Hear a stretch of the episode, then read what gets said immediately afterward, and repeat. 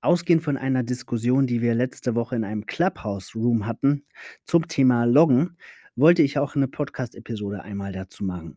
Und zwar äh, kam die Frage auf, welche Regeln gibt es zum Loggen eines Geocaches?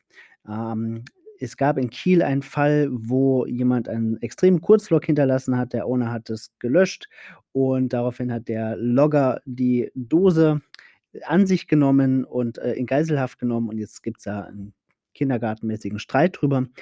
Nun, ähm, das, davon kann man halten, was man will. Fakt ist, zum Eintrag in das virtuelle Logbuch ist derjenige berechtigt, der seinen Namen, sein Nickname mit Stift oder Stempel im Papierlogbuch hinterlassen hat. Das ist die Regel. Das heißt, man muss sich ins Papierlogbuch eingetragen haben, damit man den Geocache online loggen darf.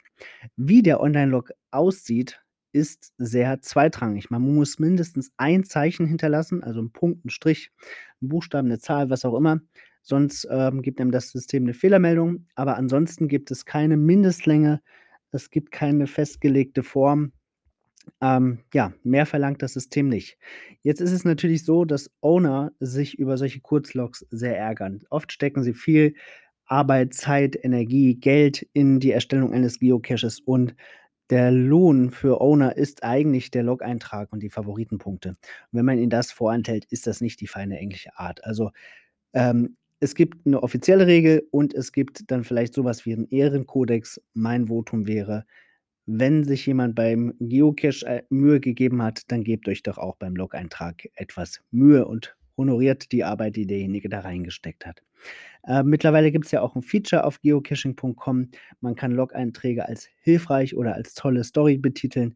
Ähm, und darüber kann auch ein, ein Ranking erstellt werden. Das heißt, hier tut die Plattform ein bisschen was dafür, um gegen Kurzlogs anzukämpfen.